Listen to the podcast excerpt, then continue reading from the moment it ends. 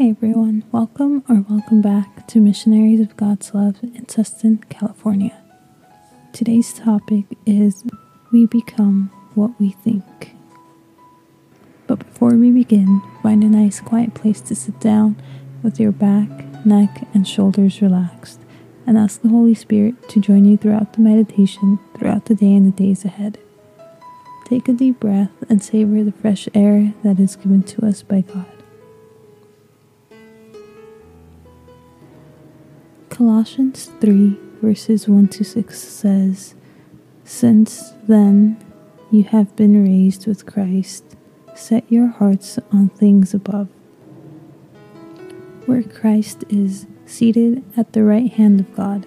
Set your minds on things above, not on earthly things, for you died, and your life is now hidden with Christ in God. When Christ, who is your life appears, then you also will appear with him in glory.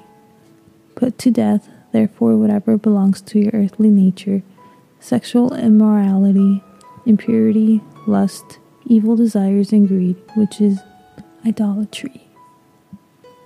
Because of these, the wrath of God is coming. We must have to do everything related to God. God should be our center.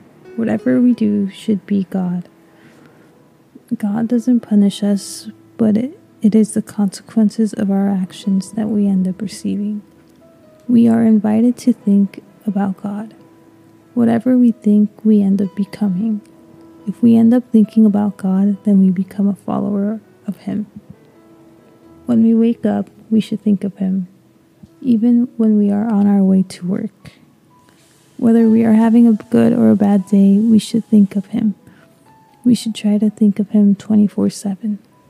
If we fail to do so, it's okay because we are human.